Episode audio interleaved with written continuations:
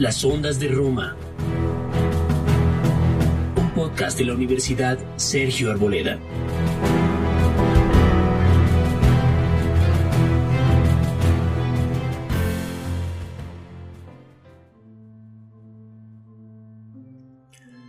Los saludo y les doy la bienvenida al sexto capítulo de esta segunda temporada de Las Ondas de Roma esta serie de podcasts de la Universidad Sergio Arboleda sobre la, historia y la vida de los principales protagonistas de la Roma antigua. Mi nombre es Andrés Felipe Arias y como ya lo saben, esta segunda temporada titulada El hombre de las transformaciones se aproxima a la vida de ese gran romano de nombre Cayo Mario, el mismo que diseñó y puso en marcha transformaciones estructurales de carácter militar y político en la antigua Roma, reformas que no fueron otra cosa que la semilla para el final de la República, esto es, el cimiento de una nueva generación de dictaduras y posteriormente del mismísimo imperio romano. En este episodio daremos un poco de contexto histórico y bélico a las gestas militares, por lo demás heroicas, que Cayo Mario llevó a cabo después de su victoria en la guerra contra Yugurta. Gestas que lo convertirían en el hombre más importante de la entonces República de Roma. Recordemos que en el episodio anterior indicamos que el mismo día en que Mario celebró el desfile triunfal por su victoria en Numidia sobre Yugurta, es decir, el primero de enero del año 104 a.C., también inició su segundo consulado.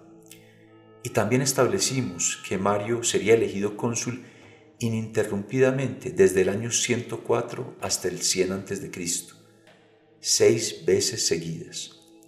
Algo tan ilegal como carente de precedentes en la historia de la República. Sin duda, debemos hacernos la siguiente pregunta. ¿Cuál fue la razón para que el Senado y el pueblo de Roma toleraran y legitimaran semejante quiebra institucional? Y la razón o la respuesta es muy simple. Tal como lo dijimos en el programa anterior, la guerra contra una coalición de cimbrios y teutones, ambas tribus germánicas, respaldados también por dos tribus celtas, marcomanos y tigurinos, así como por otra tribu germana que igualmente llegaría a dicha coalición, los queruscos, se había tornado en un conflicto bélico excesivamente prolongado y costosísimo en hombres y recursos para la República de Roma. Y para rematar, cuando Mario regresa del norte de África, a finales del año 105 a.C., todos en Roma estaban muertos de pavor debido a que el ejército romano acababa de sufrir solo unas semanas atrás, el 6 de octubre de ese mismo año, su peor derrota militar desde la fatídica y nefasta batalla de Canas durante la Segunda Guerra Púnica. Nos referimos a la batalla de Araucio, un enfrentamiento contra esa coalición liderada por cimbrios y teutones durante la cual, por la vanidad y la estupidez del mando militar romano, entre 60.000 y 80.000 legionarios y unos 40.000 combatientes auxiliares perdieron la vida. En pocas palabras, en Araucio el ejército romano acababa de ser aniquilado por la coalición enemiga y como es apenas obvio, toda Italia se sentía gravemente amenazada, como no sucedía desde la Segunda Guerra Púnica, cuando Aníbal invadió la península. ¿Y cuál fue la solución de Roma a semejante amenaza? Ya lo sabemos, otorgar el mando consular y por tanto el mando militar sobre las legiones, no una vez más, sino cinco veces más al único general victorioso y aparentemente capaz de salvar a Roma de la inminente invasión, es decir, a Cayo Mario. Pero antes de avanzar con las gestas de Mario durante esta guerra al norte, es importante que conozcamos el origen del conflicto y quizá más importante aún, las razones de las debacles militares que Roma venía sufriendo contra este enemigo antes de que Mario tomara el mando del ejército en ese teatro de operaciones. Todo se gestó entre los años 120 y 115 a.C., cuando la tribu germana de los cimbrios decidió migrar hacia el sur y de este modo abandonar su tierra, que estaba en las proximidades del mar Báltico, particularmente en algunas regiones del sur de Escandinavia, así como en la actual península de Jutlandia, esto es la actual Dinamarca y parte del norte de Alemania. Parece que la migración tuvo origen en un cambio climático que los afectaba bastante, lo cual nos indica además que este tipo de problema no es exclusivo de la modernidad o del desarrollo industrial reciente.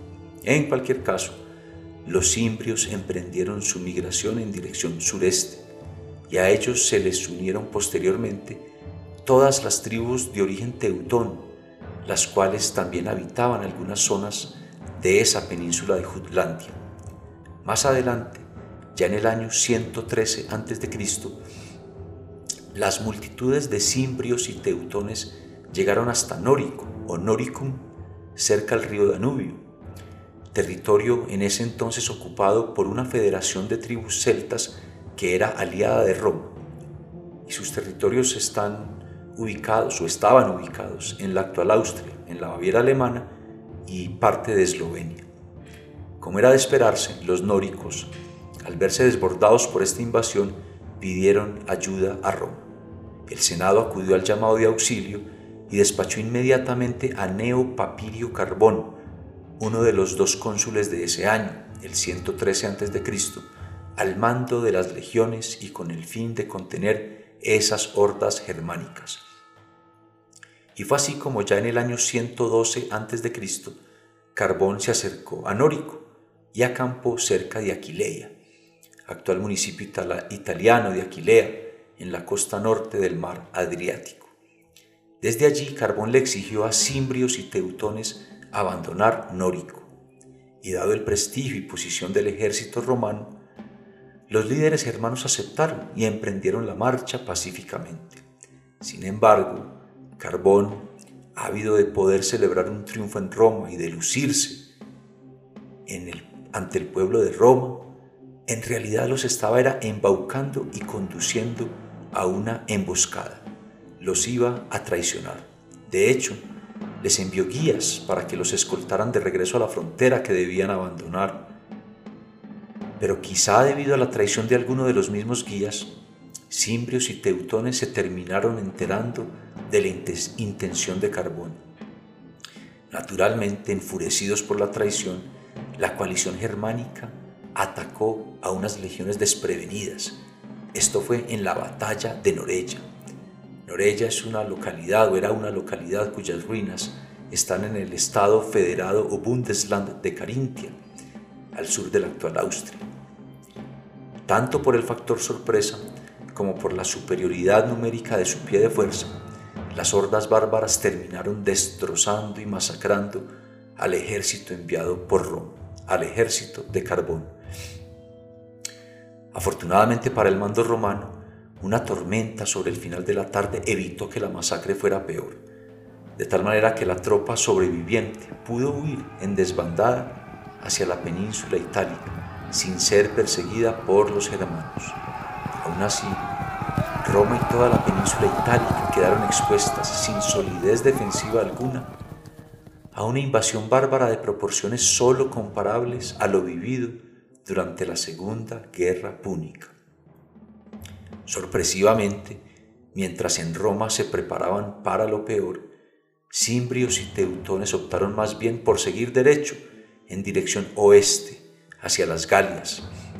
Por su parte, Carbón quien había escapado con vida, fue deshonrado por el Senado y destituido de su magistratura consular. Ahora bien, poco después del desastre de Norella, otras tres tribus se unieron al proceso migratorio de cimbrios y teutones. Se trataba de dos tribus celtas, los marcomanos y tigurinos, y de una tribu germana, los queruscos. Esta gran coalición, ahora germano-celta, la cual continuaba con su propio proceso migratorio, se desplazó luego desde las Galias hacia el sur y terminó invadiendo en el año 109 a.C.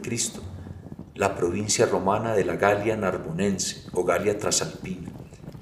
El Senado romano despachó inmediatamente a uno de los dos cónsules de ese año, Marco Junio Silano, cuyo cónsul era nada más y nada menos que Quinto Cecilio Metelo Numídico, quien en ese preciso momento, con Cayo Mario como uno de sus legados y como ya lo sabemos, estaba intentando someter a Yugurta en el norte de África. Esto quiere decir que en ese año del 109 a.C., Roma tenía ya dos frentes de guerra o teatros de operaciones abiertos, uno en el norte, en su propia provincia de la Galia Narbonense, contra cimbrios, teutones y demás tribus de dicha coalición enemiga, y otro en el sur, en el norte de África, contra el ejército del rey de Numidia. Pues bien, cuando Silano llegó a la zona ocupada por las tribus bárbaras invasoras, éstas le exigieron que Roma les entregara concesiones de tierra para ellos colonizar. Silano, como lo habrán imaginado, se negó. En consecuencia, la coalición cimbrio-teutona tigurina marcomana querusca atacó y derrotó al ejército romano. Así las cosas, en el año 107 a.C., Lucio Casio Longino, uno de los dos nuevos cónsules de Roma, fue enviado por el Senado a la Galia Narbonense al frente de nuevas legiones, con la misión de frenar de una vez por todas esa invasión bárbara. Y noten una cosa, el cocónsul de Casio Longino era precisamente Cayo Mario, quien ejercía su primer consulado en ese mismo año del 107 a.C., pero al sur, al mando del ejército romano en el frente de guerra numídico. En cualquier caso, las cosas en el norte tampoco salieron bien para Casio Longino. Resulta que los tigurinos, una de las tribus que eran parte de la coalición bárbara invasora, emboscaron y derrotaron a las legiones romanas en la batalla de Burdigala. Esto es el actual Burdeos, al suroeste de Francia. Más grave aún, el propio cónsul Casio Longino fue dado de baja en el fragor del combate. Vemos, la debacle militar de Roma en medio de esta guerra contra esa coalición enemiga germano-celta crecía y crecía. Y fue así como al año siguiente, el 106 a.C., uno de los dos nuevos cónsules, Quinto Servilio Sepión, fue despachado por el Senado a la Galia Narbonense a lidiar con estos invasores. En particular, Sepión tenía órdenes de enfrentar a los invasores en la región próxima a la ciudad de Tolosa, esto es la actual Toulouse, al sur de Francia. Hasta allí habían llegado tres de las cinco tribus invasoras, tigurinos, queruscos y marcomanos. Cuando Sepión arribó a Tolosa, los invasores ya se habían retirado, pues no se habían entendido y habían chocado con los anfitriones, la tribu de los Volcas, o Volcae Tectosages. Pero en vez de perseguir al enemigo, Sepión el cónsul optó más bien por saquear la ciudad con sus legiones, pues la leyenda indicaba que allí estaba escondido el famoso oro de Tolosa. El origen de ese tesoro, con tintes mitológicos, se remontaba al saqueo del templo de Apolo en Delfos, en la actual Grecia, por parte de hordas invasoras celtas en el año 279 a.C. Contaba la leyenda que la tribu de los Volca, una de las tantas tribus celtas que retornaban tras la precitada invasión a la península balcánica, fue la que quedó encargada de custodiar el tesoro, escondiéndolo en las proximidades de Tolosa. Sea de ello lo que fuere, en los lagos sagrados de la ciudad los hombres de Sepión terminaron encontrando el tal oro de Tolosa, nada más y nada menos que 15.000 talentos o 370 toneladas de oro y 10.000 talentos o 250 toneladas de plata. La plata fue embarcada hacia Roma sin contratiempo alguno, desde la colonia romana portuaria de Narbona, ciudad que en la actualidad lleva el mismo nombre, al sudeste de Francia, y que operaba como capital de la provincia, de ahí el nombre de la Galia Narbonense. Sin embargo, cuando los vagones regresaron por el oro y emprendieron el camino hacia el mismo puerto, escoltados por una cohorte de legionarios, la caravana fue emboscada cerca de Carcassonne, ciudad que en la actualidad lleva el mismo nombre, al sureste de Francia. Todos los soldados murieron y el oro, como lo habrán imaginado, desapareció. Resulta que el odio y la indignación que Sepión terminaría arrastrando tras el desastre de Araucio, el cual veremos a continuación, hizo que en Roma se creyera y se diera por sentado que el propio cónsul, es decir, Sepión, era quien había confeccionado el ataque para robarse el oro de Tolosa y que el tesoro había terminado depositado en sus cuentas personales de los bancos de la ciudad de Esmirna, en la provincia romana de Asia. Este es el actual Izmir, en Turquía. Por supuesto, la colosal fortuna de los servilios sepiones contribuyó a alimentar ese rumor. Con todo y ese cúmulo de desastres que Roma arrastraba en medio de la guerra contra el enemigo germano celta, en el año 105 a.C., el Senado decidió acabar de una vez por todas con el problema, enviando el mayor ejército visto desde la Segunda Guerra Púnica, 80.000 legionarios y 40.000 tropas auxiliares, según algunas fuentes. Esta vez el ejército romano se dividía en dos columnas.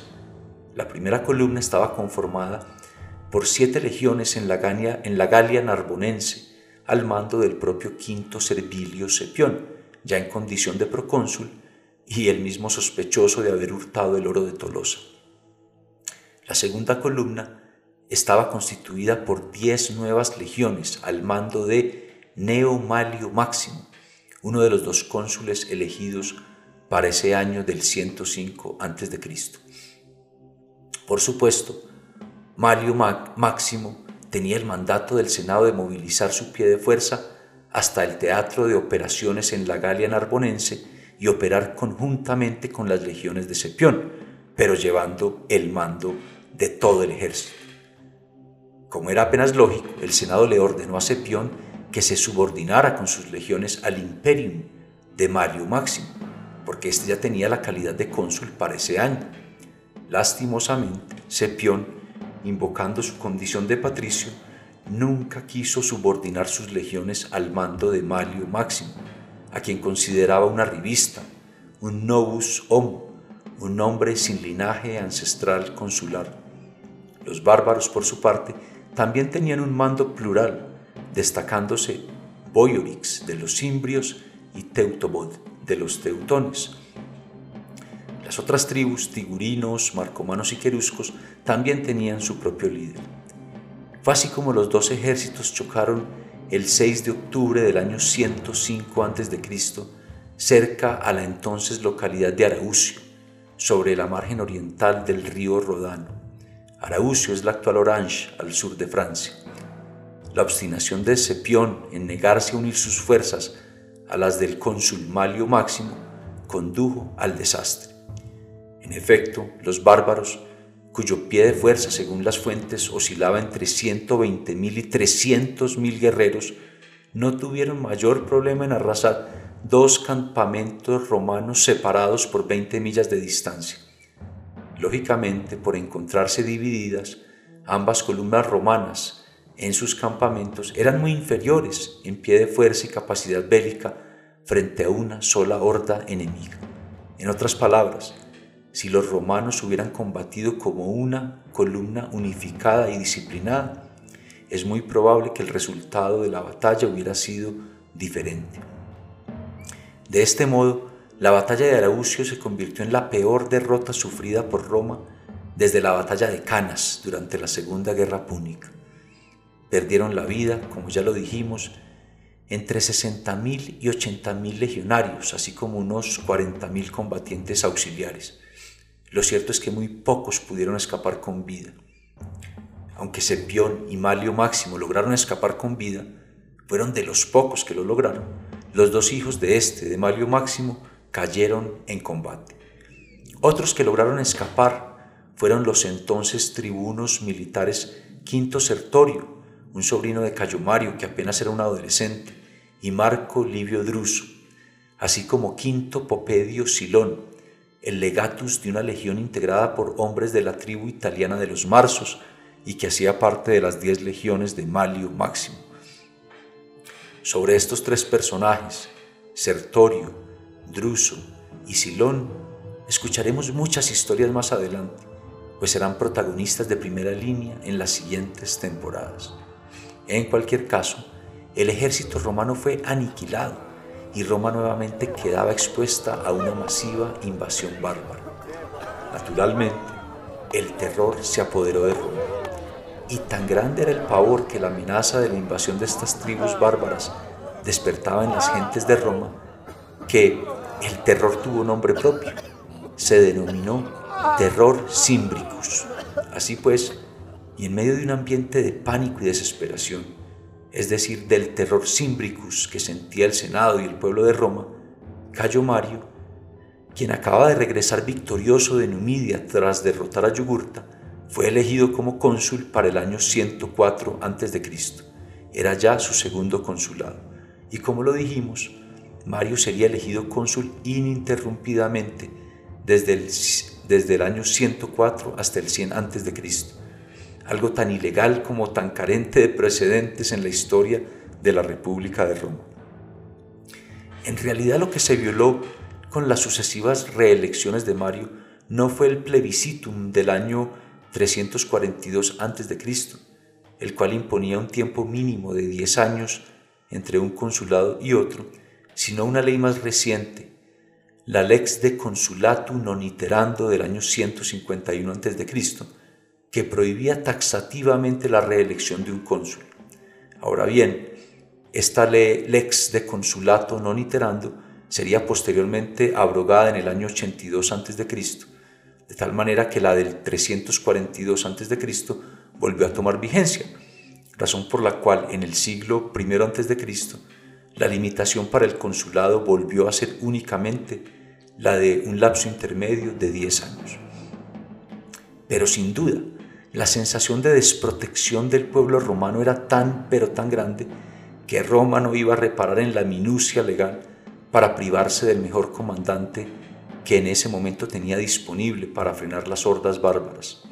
Ahora bien, la salida legal que permitió habilitar a Cayo Mario para sus sucesivas elecciones consulares probablemente fue que la asamblea plebeya le extendiera excepciones mediante un plebiscitum hecho a su medida tal como se hiciera en el pasado con Publio Cornelio Escipión Emiliano.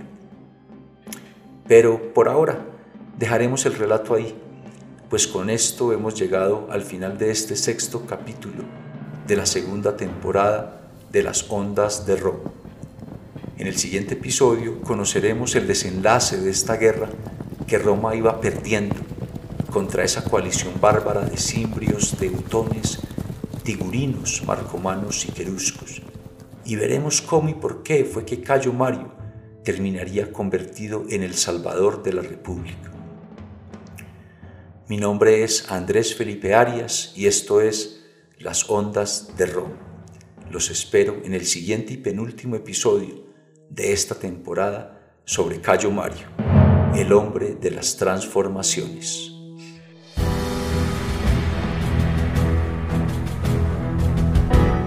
Las Ondas de Roma. Un podcast de la Universidad Sergio Arboleda.